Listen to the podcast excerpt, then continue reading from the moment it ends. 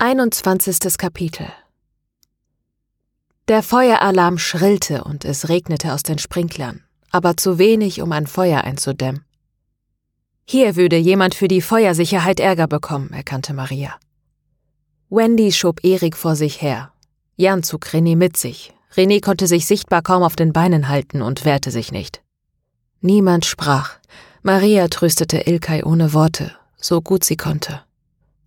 Was machen wir jetzt? fragte Wendy mit einer derartigen Ruhe und Selbstvertrauen, dass Maria sehr beeindruckt war. Jan saugte scharf die Luft durch seine Nase ein und wieder aus. Für einen Augenblick fühlte sich Maria an ein Pferd erinnert, aber ein Pferd war ein Fluchttier und Jan war das eindeutig nicht. Wir lassen ihn hier und bringen so viel Entfernung wie möglich zwischen ihn und uns, bevor die Feuerwehr und später die Polizei auftaucht. Das würden alle so tun. Niemand lässt sich gerne mit heruntergelassener Hose erwischen. Sie verließen den Dungeon. Es waren nicht mehr viele andere Gäste zu sehen und niemand achtete auf sie. Als sie den Pool erreichten, war weit und breit niemand mehr zu sehen. Dafür hatte der Feueralarm gesorgt. Jan blieb stehen und stieß René auf eine Liege. Wendy ließ von Erik ab, der einfach wie eine Statue stehen blieb. Wir müssen ihn fesseln, sagte Jan. Wendy nickte zustimmend. Er hat garantiert noch mehr Kabelbinder, sagte sie und kniete sich zu ihm herunter. René war immer noch nicht ganz bei sich, regte sich aber schon mehr. Sie mussten sich beeilen. Wendy durchsuchte René und fand schnell, was sie suchte. Sie fesselte René mit seinen eigenen Kabelbindern und stellte sich dann drohend neben Erik. Der machte keine Anstalten, sich nur um einen Millimeter zu bewegen. Er war blass und starr, als hätte man ihn heimlich durch eine Wachsfigur ausgetauscht. Ihr geht, holt eure Sachen, auch meine, sagte Jonas. Er gab Wendy sein Schlüsselband. Und wartet dann im Auto auf mich. Zu fünft wird es eng, aber es muss irgendwie gehen, sagte Jonas. Und du? fragte Wendy. Ich muss noch kurz René ins Gewissen reden. Wendy biss sich auf die Lippe, sagte aber nichts. Sie nickte und zog Erik mit sich. Elkay folgte ihr zögernd. Maria blieb stehen. Als Elkay auch stehen blieb, schüttelte Maria den Kopf. Geh, ich komme nach. Ich muss auch noch einmal mit René reden. Elkay antwortete nicht, nickte kurz und schloss zu Wendy auf. Jan kniete sich vor René und schlug ihm leicht ins Gesicht. Es sah aus wie in einem Film, wenn eine Figur versucht, einen Betrunkenen zu wecken.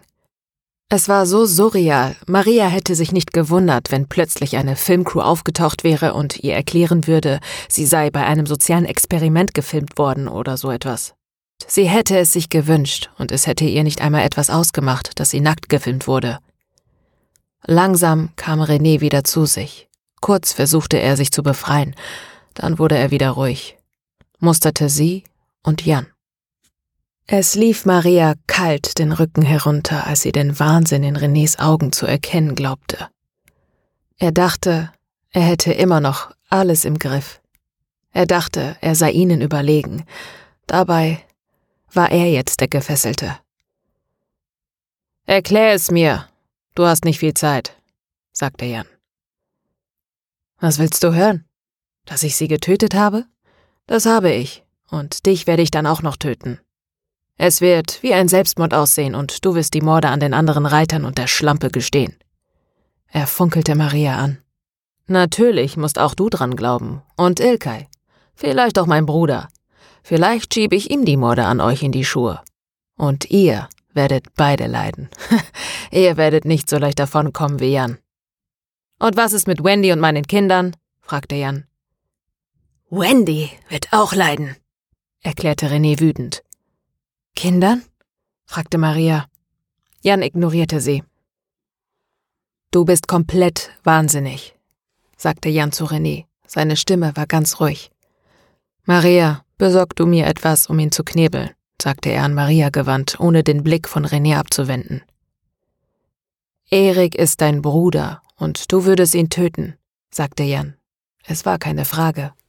Er ist mein Zwilling, nicht ein Eich. Er nützt mir nichts mehr. Ich habe ihn so lange verschont, wie ich konnte, zischte René giftig. Maria brachte Jan ein Stück Stoff, das sie auf dem Boden gefunden hatte. Jan knebelte René. Dann stand er auf und sah auf ihn herunter. Lass uns gehen, sagte Jan zu Maria. Plötzlich wirkte er müde. Bist du mein Vater? fragte Maria plötzlich. Sie konnte die Frage nicht mehr zurückhalten. Jan maß sie mit den Augen. Dann nickte er. Ja, ich bin dein Vater. Aber ich bin nicht Jan. Ich bin Jonas. Jan gibt es nicht. Jan war mein imaginärer Freund in der Kindheit. Jan war alles das, was ich nicht war. Mutig, draufgängerisch. Ich war der angepasste, ruhige, nachdenkliche und kluge Jonas in der Schule und zu Hause. Natürlich auch schüchtern ohne Freunde. Ein Außenseiter. Aber nicht Jan. Jonas hatte Angst, Fremde anzusprechen und Freundschaften zu schließen. Jan war beliebt, auch bei den Mädchen. Als Jan lernte ich Wendy kennen. Sie konnte es akzeptieren, dass ich im Unterricht Jonas war und Jan beim Sex. Jonas hörte ihr zu, wenn sie von ihren Problemen erzählte, und mit Jan erlebte sie Abenteuer. Sie stellte mich als Jan deiner Mutter vor. Als sie schwanger wurde, machte sie uns klar, dass sie von Jan keine Hilfe annehmen wollte. Also verschwand er und Jonas kam. Davor war es mehr ein Spaß, aber danach musste die Geschichte mit den Zwillingen wasserdicht stimmen. Ich dachte, deine Mutter würde uns durchschauen, aber entweder tat sie es und sagte nichts, oder sie wollte es so sehr glauben, bis es wahr wurde. So oder so hatte sie dich für sich alleine. Es tat mir weh, nicht für dich da sein zu können. Mein eigenes Fleisch und Blut. Deshalb verließen wir Deutschland, sobald es möglich war, sagte Jonas. Irgendwo in dem Geständnis war Jan verschwunden und Jonas aufgetaucht. Die ganze Körpersprache des Mannes vor ihr hatte sich unleugbar verändert. Aber was ist mit den Fotos, die du mir gezeigt hast? stotterte Maria. Fotomontagen, das ist kein Problem. Schon gar nicht heute in Zeiten von digitaler Bearbeitung. Ich bin davon überzeugt, dass mir diese Scharade das Leben gerettet hat. Ich wusste, dass Rorschach-Test nah ist, aber ich habe mir nicht träumen lassen, wie nah er uns ist. Maria glaubte ihm sofort, und sie wollte ihm um den Hals fallen, weinen, ihn anschreien, aber all das hatte Zeit. Als sie den Pool erreichten, verstummte endlich der Feueralarm und der spärliche Sprinklerregen erlosch. Na endlich, sagte Jonas. Die Party war vorbei. Nach dem Schreck würde heute wohl keiner mehr Lust haben auf ein Stell dich ein, dachte Maria. Hat ja auch eine Weile gedauert mit dem Feueralarm, kommentierte Maria. Nehmen wir ihn mit oder soll er hier auf die Polizei warten? Wenn die kommt.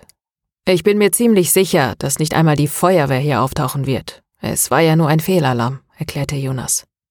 Wir können ihn nicht hier lassen und wir können ihn auch nicht mitnehmen. Jonas überprüfte ein letztes Mal die Kabelbinder, mit denen sie René an einer der Stahlliegen am Pool gefesselt hatte. Jeweils drei der 30 Zentimeter langen und sechs oder sieben Millimeter breiten Kabelbinder hielten jeden seiner Arme und jedes seiner Beine gebunden. Immer zwei waren direkt um Glied und Rahmen der Liege geschlungen und festgezogen, der dritte zog die Kabelbinder zwischen Glied und Rahmen zusammen. Ein Unterhemd diente als Knebel. René musste gespürt haben, dass sich etwas verändert hatte, und jetzt wehrte er sich gegen die Fesseln, aber ohne Erfolg. In seinen Augen brannte das Feuer des ungezügelten Hasses. Maria konnte seinem Blick nicht eine Sekunde standhalten und schaute die meiste Zeit zu Boden. Sie entdeckte einen Stuhl auf dem Grund des Pools, ein schwarzes Stück vom selben massigen Design wie die Liege. Der Pool war mindestens 1,80 Meter tief. Was machen wir jetzt? fragte Maria ihren Vater. Vater, es würde eine ganze Weile dauern, bis sie dieses Wort denken konnte, ohne dass es sich komisch anfühlen würde. Wann sie es aussprechen würde, wusste sie noch nicht. Vielleicht nie. Jonas ging um die Liegen herum und trat sie mehrmals, was René mehr wütend machte, als dass es ihn erschreckte. Die Liege war schwer und bewegte sich kaum. Sie war ungefähr einen Meter breit und doppelt so lang und stand auch etwa so weit vom Rand des Pools entfernt. Von einem falschen Zwilling zum anderen. Was soll ich mit dir tun? Es sah so aus, als würden Renés Augen ihn verhöhnen, als wolle er sagen, nichts wirst du tun und dich kriege ich, euch alle kriege ich. Aber er konnte nicht sprechen und Jonas machte keine Anstalten, ihm den Knebel zu entfernen. Die Polizei wird kommen und ihn einsperren, sagte Maria mit fester Stimme. Jonas drehte sich zu ihr um und schüttelte den Kopf. Weswegen? Wir könnten ihn anzeigen wegen tätlichem Übergriff oder so, aber kommt er dafür sofort ins Gefängnis? Und wenn ja, wie lange? Was ist mit den vier Morden? Er hat sie gestanden. Uns gegenüber. Aber das können wir nicht beweisen. Da kann er sich rauswinden. Er wird garantiert nicht vor einem Polizisten oder Richter gestehen. Maria schaute zu René und der nickte kalt. Aber es muss doch Beweise geben, flehte Maria. Das bezweifle ich irgendwie. Rorschach-Test wird sie nie wieder melden. Falls, und ich sage falls, man Renés Wohnung und Computer untersuchen sollte, wird man dort nichts finden, nehme ich an. Wieder nickte René und Maria wurde klamm. Natürlich wird er sich nicht sofort an uns rächen, vielleicht auch niemals, aber wir werden jeden Tag für den Rest unseres Lebens mit der Angst vor ihm leben müssen. Das gefällt dir, oder? Dieses Mal war sich Maria sicher, dass René hinter seinem Knebel grinste. Hilflosigkeit drohte Maria zu übermannen. Dabei hatte sie gerade noch gedacht, es sei vorbei. Jonas weinte stumm. Das schien René noch mehr zu amüsieren. René Wirtmann, du bist ein psychopathischer Serienmörder und du wirst damit nicht aufhören, bis du gestoppt wirst. Ich bin Vater von drei Kindern und solange du lebst, werde ich keine ruhige Minute mehr haben, sagte Jonas mit zitternder, fast weinerlicher Stimme. Drei, hatte er gesagt. Er zählte sie mit. Er hatte auch Angst um sie. Es war so ungerecht, die weinerliche Art von Jonas stieß sie ab, aber sie fühlte sich genauso. Er ließ es zu, dass ihn seine Schwäche übermannte, aber sie verstand nicht, warum. Leider gibt es nichts, was Jonas Zwilling dir entgegensetzen kann. Du hast gewonnen, sagte Jonas mit brechender Stimme. In diesem Moment musste wohl auch René merken, dass etwas nicht stimmte. Jonas, nein, Jan ging neben René in die Knie, schob die Hände unter die Liege und schob sie unter großer Kraftanstrengungen in Richtung Pool. Die Füße der Liege verhakten sich am Rand des Pools. Jan wuchtete sie hoch und kippte die Liege mit Renés Gesicht voran in den Pool. Jan keuchte vor Anstrengung.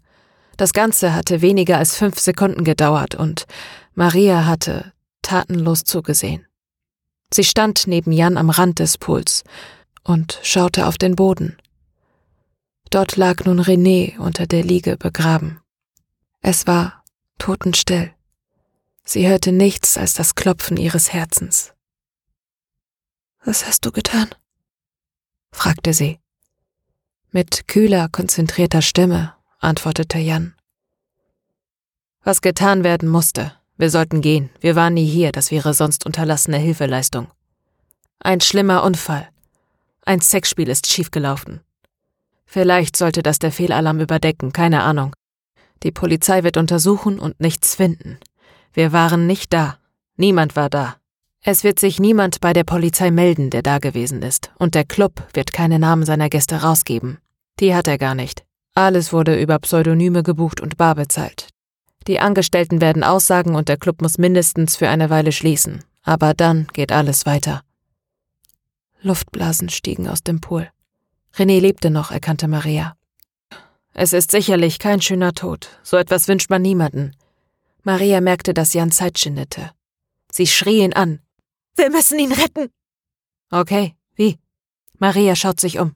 Vielleicht liegt in der Bar eine Schere oder ein kleines Messer, um Limettenschalen zu schneiden. Sicher nicht mehr ganz scharf. Aber das könnte reichen. Renn schnell rüber und hol es, dann springst du ins Wasser, tauchst und schneidest die Kabelbinder durch, dann ziehst du ihn aus dem Pool und beatmest ihn Mund zu Mund, bis der Notarzt kommt, den niemand gerufen hat. Jan schüttelte den Kopf. Das kannst du tun, wenn du dich dann besser fühlst. Aber René helfen wirst du damit nicht. René ist schon tot. Damit verschwand Jan und ließ Maria mit Jonas zurück. Was? begann dieser, brach dann ab und begann nochmal. Lass uns gehen. Ich will es gar nicht wissen. Maria nickte. Ja, Es muss ein blöder Unfall gewesen sein. Wir waren gar nicht hier.